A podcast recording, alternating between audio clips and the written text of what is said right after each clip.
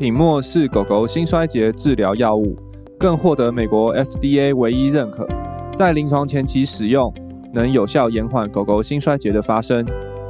新一代牛肉风味口嚼定，让给药变得简单又美味，护心行动非你莫属。更多详情请参考百灵家英格汉台湾官网。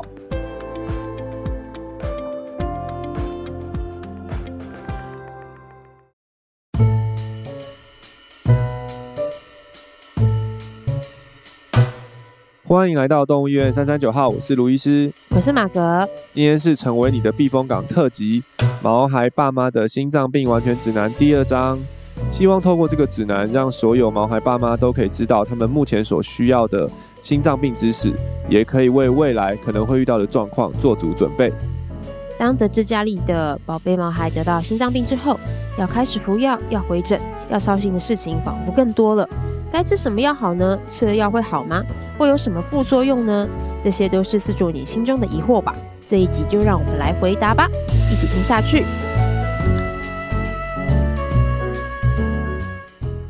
OK，今天是我们的避风港特辑，对，就是毛孩爸妈的心脏病完全指南的第二章 Chapter Two。错，对，那我们上一集讲到的是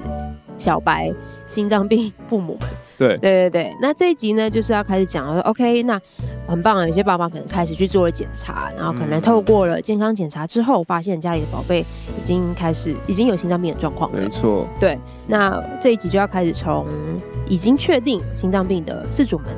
的这个角度啦，跟大家分享接下来的一些照护知识跟一些碰到的状况。没错，对，那其实我。知道我们有一个狗狗、猫猫的心脏病分期表，对不对？嗯，对，我一直对那个表其实非常好奇，就是怎么说？对，因为像有些事主他们很专业，他们有时候来挂号的时候，就一打来就说：“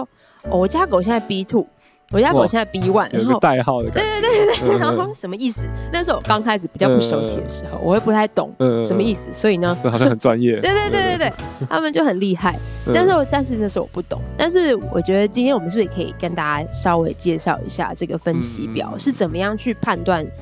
跟它的意思又是什么？对，我觉得这是我们的对啊，心脏病 A B C。对，所以那个这个分级表先讲讲来源好了。哦，它其实是美国兽医内科医学会，嗯，就是他们定期他们都会找一些一些心脏专科医师组成一个团队，然后去、哦、呃去整理出一个针对不同疾病的一些共识声明。对，所以像是最早的这个 A B C D 是从哪里出来？就是在二零零九年，他们有一个二狗狗二尖瓣疾病的这个。共识声明小组，他们去共同发表出来的。Oh. 然后像在二零一九年有更新新版，嗯，然后在最呃在最近也是，诶、欸、诶、欸，我忘记几年了，就是猫咪也有出了一个心肌、嗯、心肌病的这个呃共识声明，然后也是用 A B C D 四个期来分，嗯、对，所以呃，因为我们上一集有讲到，最常见在狗狗跟猫咪就是二尖瓣疾病跟肥厚性的心肌的问题，嗯、所以其实大部分的。我们在临床上遇到的心脏病，其实都可以用 A、B、C、D 的这个分级去做一个分级。那这个分级会有什么帮助呢？就会一个是帮助兽医师在诊断上面，我们就有一个明确的的的诊断的目标。然后我们大家在沟通，像是我们常常会口头讲哦，这个是轻度、中度跟重度心脏病，但其实每个人心中的轻度跟中度可能不一样。对。对，就是这个心脏已经大到像足球一样。我们有些人可能觉得哦是中度，但有些人觉得哇这个超末期、嗯、超重度。所以这个分 A、B、C 的分级，它其实在这个共识声明里面就有很明确的定义。你在 X 光的诊断、超音波诊断符合哪些的标准，嗯，就是分哪一些的分级。所以就是统一我们心兽医师、心脏科医师，嗯。在做疾病诊断可以有固定的一个分级，嗯、那另外更重要的、更实用的就是它针对每个分级也有建议的治疗。对对，到底就像你刚刚讲，到底该给药还是不给药？要给什么药？嗯、其实这些分级都是有一个很明确的的治疗的建议。嗯、对，所以就是其实只有这些分这些共识声明出来之后，然后再加上这些分级，就帮助我们呃，不管兽医师在诊断或在彼此之间的沟通。对，我们就说哦，这是一个我们在交接病例，我们就直接说它是一个 Stage C 的病患，嗯、我们就知道它就是符合 C 期的病患的这个表，它可能已经已经心衰竭了，有症状，嗯嗯，在沟通上会更加的方便，然后对于治疗上面也有更加统一的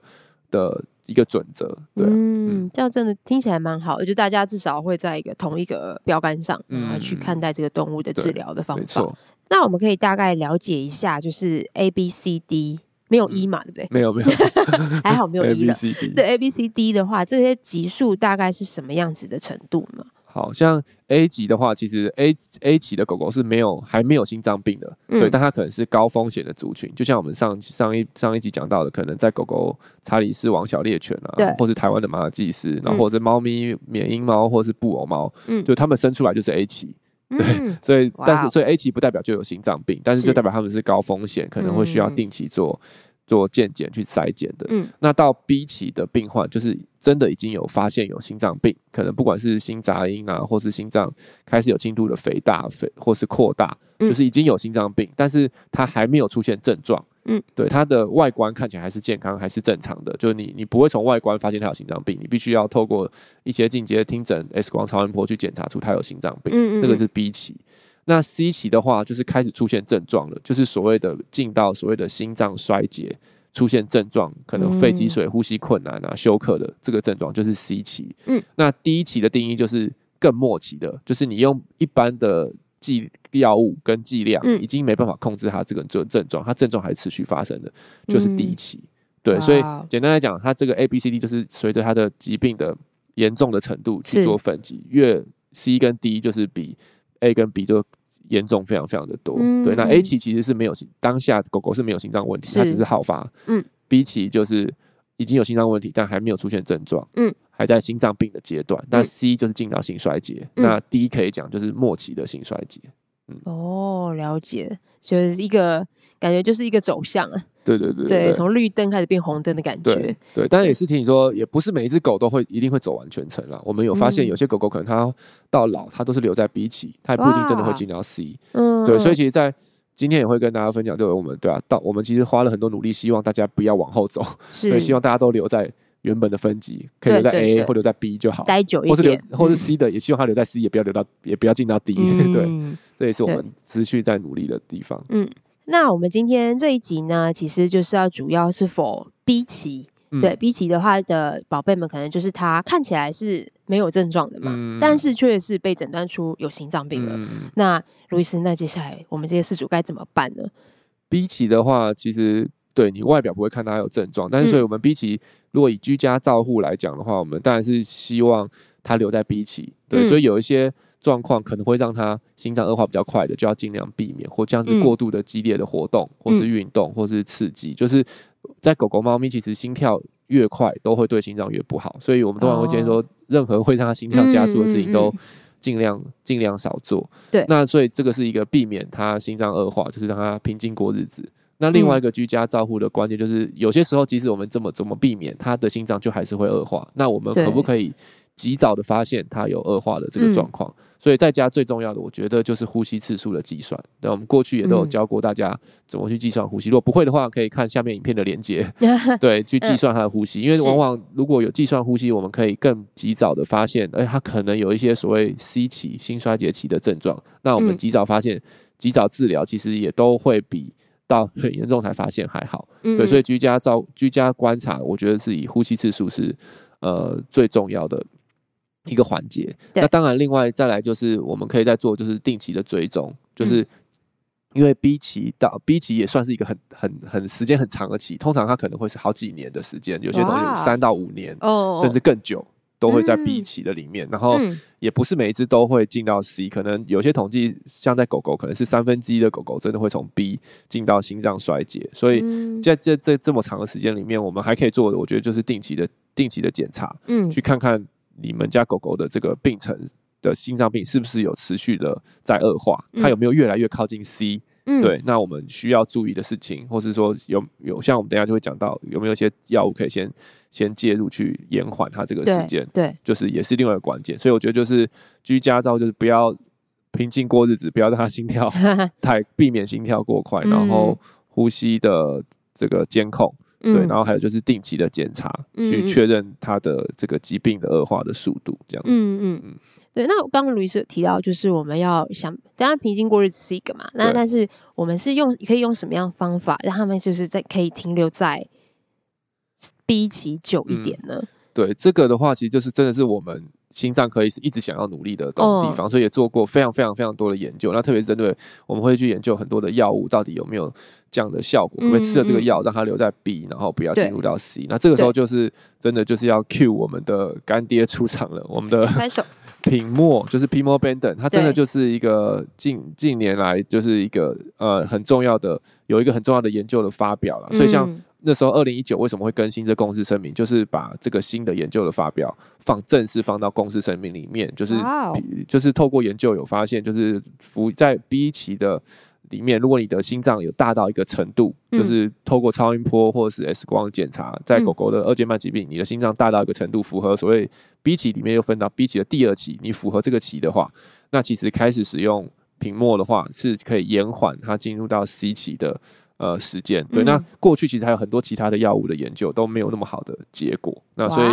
所以我觉得品墨这个研究算是也算是改变我们兽医的呃的对药对这些二尖瓣疾病的的治疗的的病患的治疗了，对，嗯、那在猫咪的话，就其实就是也是有很多人我们尝试过很多的药物，但是目前其实坦白讲没有呃没有一个很强烈的证据说使用来在。B 期还没进入到心衰竭前，用哪一个药可以延缓？嗯，对，那可能比较会共识的建议就是，如果他心脏真的很大，会建议给一些抗血栓的药物，嗯，去预防他的血栓。但是其实也还没有很实证的效力，就是说他就应就给了就不会血栓，或是说可以延缓多少时间。所以在 B 期的治疗里面，其实最有证据也、嗯、也被大家广泛使用的，其实就是在狗狗二尖瓣疾病的时候，第的 B 期第二期使用品墨去延缓它的这个效果。对，嗯，听起来真的就是一个划时代的产物啊。对啊，因为就是 之前好多的药物都没有通过这个研究的考验，嗯、但是品墨算是第一个通过了严谨的研究，然后证实它的效力。嗯、对啊，那我们也很，其实心脏科医生也很开心啊，终于就是哎、欸、有有东西可以有证据实证的效力去使用，嗯，然后去帮助我们的病患延缓我们的病情。对，哇，听起来真的感觉是一个一药曙光啊！对那个心脏病毛孩的事主来说，因为一开始品墨都是用在心衰竭的病患，但是这篇研究就告诉我们说，其实心衰竭前就可以使用，嗯，就可以开始帮助我们的病患。对，嗯嗯，哦，难怪，因为有的时候在药房制药的时候，我觉得哎，医生就只有开一个品墨，然后说哦，他吃这样就可以了，嗯，那可能就是因为他的程度，对，他就是在排在 B 级的第二期，他只他还不需要用到利尿剂，嗯，对啊，哦，那这样真的听起来。很开心哎，就找是一种药就好了。没错，对。那刚刚听了很蛮多的感觉，就是一个很厉害的药物。对，那它有没有什么样的副作用啊？我觉得这个也是毛孩爸妈们可能会比较担心的。嗯、其实这坦白讲，副作用发生的时间真的是很很少，就只有基本上这个药物没有什么太明显的副作用。对，像可能很多人都会担心心脏药会伤害肾脏或影响肾脏功能。其实像品墨，因为它是帮助血。打更多出去，所以其实某个层面，它的是会更让肾功能会更好，在机制上面。嗯、对，那我们大部分会遇到副作用是，有些狗狗吃的可能会，也许食欲、精神会比较不好啊，或是一些肠胃道的正副作用，但是真的非常非常少。我觉得一百只里面可能不到一只会遇到这样的状况。嗯、对，所以它我觉得真的算是心脏药里面来说，副作用是很很很。很很机几率很低，然后也不严重，哇发生也不严重的一个病的一个药物，哦、嗯，哇，好厉害哦！对，因为相较于以前在还没有屏幕前，我们用的强心药，嗯、那个副作用就很多了。那个强心药可能就会引起一些心律不整，然后也有中毒的风险，然后也会影响肾脏的功能。哇对，所以屏幕的出来，它的效果比原本那个药更好，嗯，然后副作用又更少。对，所以确实就就完全取代了以前的那个。那个强心药，感觉就是对打趴他，对，有一种这种感觉哦。但是在白 away 但是很有趣，是在品墨在人使用会有一些的副作用哦。他们就是 Pimobendan 在人其实没有在没有在用 Pimobendan，然后好像我忘记是会咳嗽还是心律不整，嗯，对，所以在人不会使用 Pimobendan 当做当做强心药，只有日本人会，就是在日本人身上没有发现这些副作用，所以全世界就我所知啦，嗯，就只有日本人会用。品墨来当强心药这样，但是其他国家不会。对对对，但是在狗就没有这这些人的遇到人的这些副作用，所以在狗全世界的狗跟猫，我们都有都有在使用。对，这也真的是每一集都获得一个奇妙的 知识。对，突然想到可以跟。日本人会用皮膜，对，挺有趣的。对，就我我所片面所知啦，这可能还是需要证实一下。好有趣。那再来就是，我觉得还有一个。最大常常事主会问的问题，嗯、就是它的适口性好不好？但我觉得这个问题真的好难，真的很难啦。但是其实坦白讲，我觉得那个品墨算是好吃的，因为它其实它的剂型是口嚼定。对对，那口嚼定其实就是。因为在国外的，接着讲一下，国外的拿药跟台湾很不一样。国外的药都是一颗一颗拿，然后一颗一颗喂给狗狗吃的。所以其实像现在一些新的专门设计给动物的药物，其实他们都会设计成口嚼定，然后都会设计成比较好吃的的的的的，的口味。对，所以我觉得它一定会比那些可能抗生素的胶囊什么好好吃。嗯，对。但是当然我，我我觉得也肯定也不不敢保证说每一只狗都 看到它都像糖果一样吃下去。对，但是确实我们的经验是蛮多饲主会觉得。其实有些像他们就单位一颗或是半颗的，其实都蛮好喂，就很像是零水，就是喂下去。嗯、对，所以其实我觉得适口性上是算是我们所有的药物里面算是应该是前段版的，对啊，嗯嗯，对我是有遇过，就是事主就很可爱，他说我在帮他算药的时候，他的狗就已经凑过来了，对对对对，我觉得 就那个味道，我们可能人也很难判断，对，他们会特别针对狗狗喜欢的味道去做，就我们是一定会觉得不好吃，但是狗狗不知道为什么他们就会蛮喜欢吃的，对，因为我觉得这这是我遇过比较极端的、比较可爱的，他就说哇，他真的超爱吃的，不要给他看到这样子。就很可爱，嗯，那再来就是，我觉得这也是一个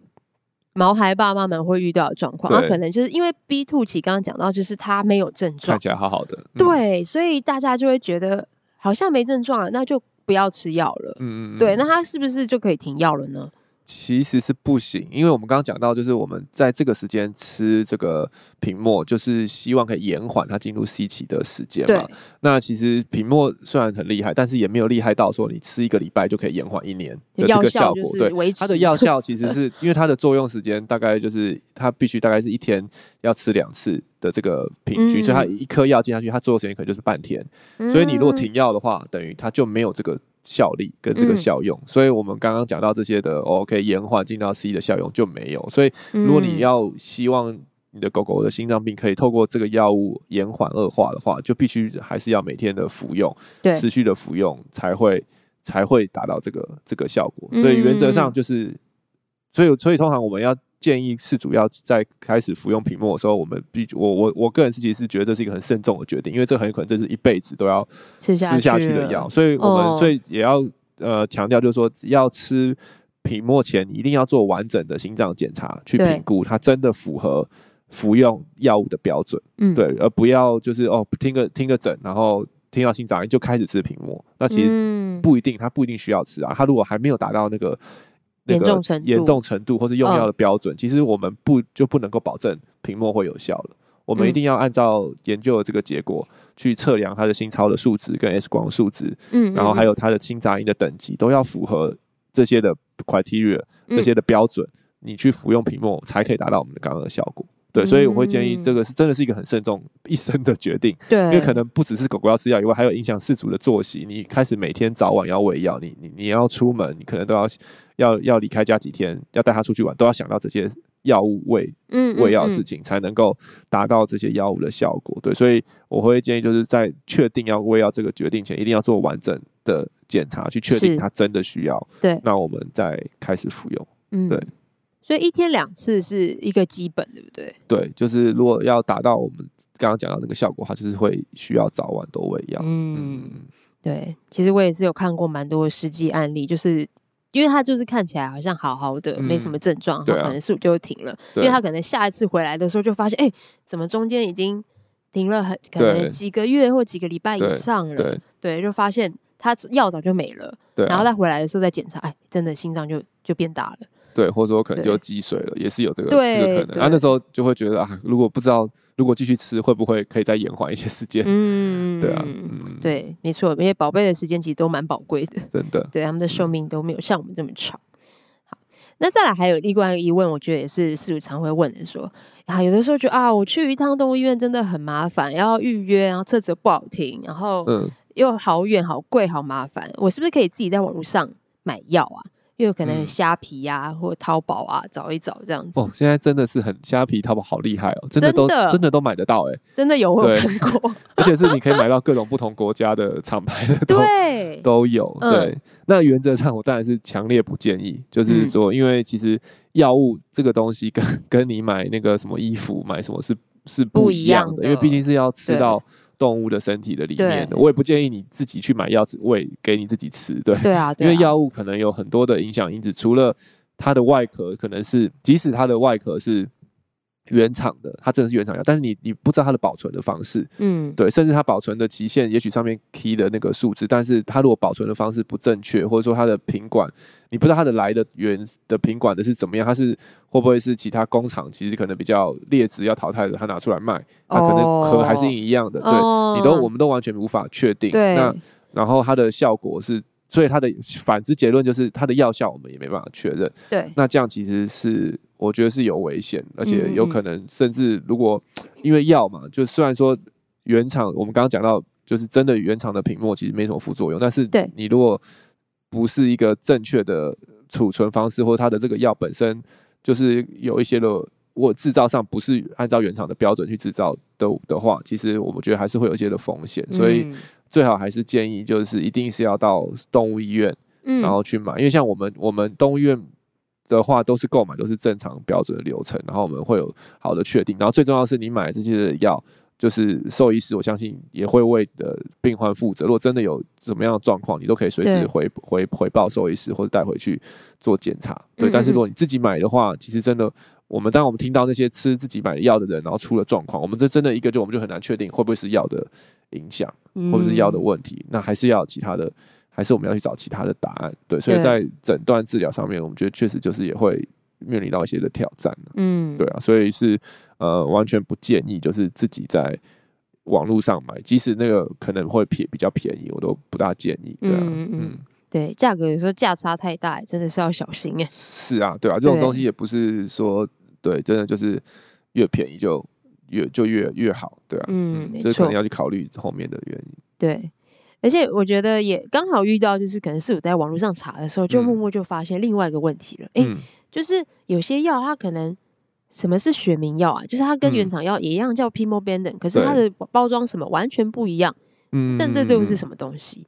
就是 Pimobendan 这个药物，就是说品墨，我们讲的品墨这个厂牌，就是它是所谓的百灵家的，是它是它的原厂，就是是由最初百灵家是最初研发这个成分，然后制作这个药品，然后去做了一系列完整的临床研究跟安全试验才上市的这个。药品叫做品墨 Pimobendan，但是现实上确实是它的这个药物的专利是有一个期限的，就是说如果这个专利期过之后，其他的药厂也都可以来制造 Pimobendan 的这个药物，当然可能它的名称就不会是品品墨这个品项。对，那目前以目前的官方的规定，就是学名药只要是同样是该。原厂药的同样的学的学名药名是一样，嗯、然后它在生物体内可以检验到跟原厂药同样的成分，嗯，然后它容许的范围大概是零点八到一点二五倍的成分就可以去生产了。对，嗯、但学名药跟原厂药最大不同是它不需要再去做额外的相关性、适应症跟效力的这个这个这个研究。对.所以这是他们两个最大的差别啦。所以其实，在人也会有很多就是所谓的原厂药跟台厂药的差异，主要就是在这个地方这样。哦，了解，原来是这样。原来有的有的时候，我以前以前刚开始我也不太理解。对，嗯、对，就想说，嗯，学名药什么意思？要不就是药吗？对，哦，所以其实也也是有这样子的一个对的分别。没错，没错，了解。但不过今天总而言之啊，就是还是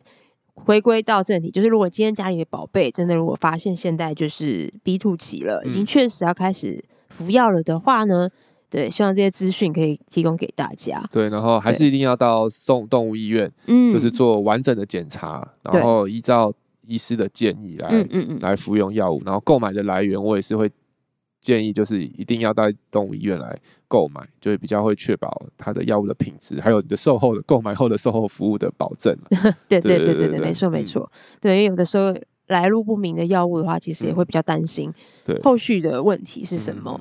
对。好吧，那今天我最后也来补充一下，啊、但是还是就是最后就是说，不是每一个有心脏病的都一定要吃药。嗯，对，就是我们就是有符合了，目前其实就真的只有在狗狗的 B 期的第二期就是符合了一些的诊断的的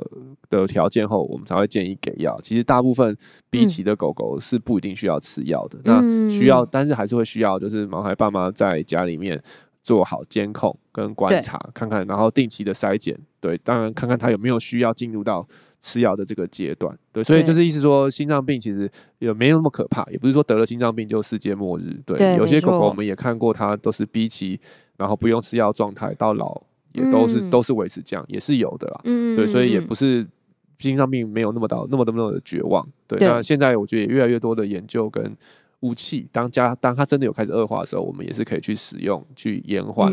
它的恶化，嗯嗯嗯，然后或者说给维持它的生活的品质，这样。对，没错。嗯、而且我觉得真的最棒，CP 值最高的居家照护方式就是计算呼吸次数。对，没错，这个这是最最有效，可以发现它有症状恶化，然后及早可以带去治疗的一个方法。对，因为我现在有时候我也自己也会。在可能在柜台接到电话的时候，我也会问一下，说：“哎、欸，那你有算过他的呼吸吗？”嗯，对，我会尝试问一下。有些就很厉害哦，他怎样怎样就开始很很巨很巨细靡遗的跟我说，他什么时候呼吸几下，什么时候呼吸几下。我觉得现在真的可能是主们，毛孩爸妈真的也是有越来越厉害了。可能我们可能大家兽医师们一直不断的喂教，因为我现在以前以前你说可能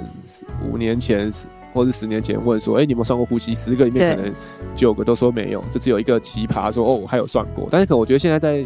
新传的门诊，你问。十个，他可能也许五个以上都会跟你说，哦，他有算过多少下，嗯，对，然后也越来越多很厉害，就会直接跟你说，哦，我家狗是 B two 或者是 C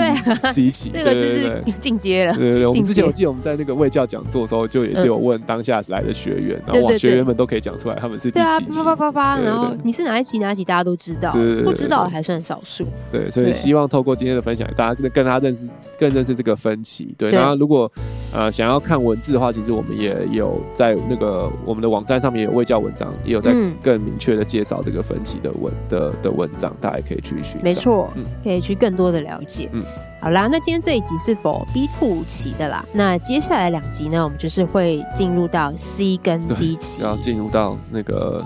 重灾区，战斗最凶狠的拒绝，所以需要两集。对，这个需要两集，好好来聊一聊。没错，没错。对，那所以这两集的居家照护的相关内容，我们会在接下来两集跟大家分享。嗯，对。那我们今天这一集就到这边喽。那如果对于今天的节目内容还有其他的问题，欢迎透过五星评价留言或填写资讯栏里的 Q&A 连接与我们联系。喜欢我们的节目，欢迎订阅动物医院三三九号 Podcast 频道。点赞我们的脸书粉丝团及追踪我们的 IG。如果想要获得更多的医疗资讯或观看影片版本的节目，请上新传动院官网及订阅新传动院的 YouTube 频道。我们下期见喽，拜拜。拜拜。